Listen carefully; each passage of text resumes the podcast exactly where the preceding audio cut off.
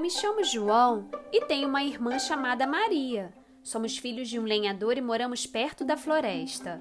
Nossa família não tinha com que se alimentar e passou fome. Nossos pais então decidiram nos deixar lá na floresta. Mas eu tive a ideia de deixar migalhas de pão pelo chão marcando o caminho de volta.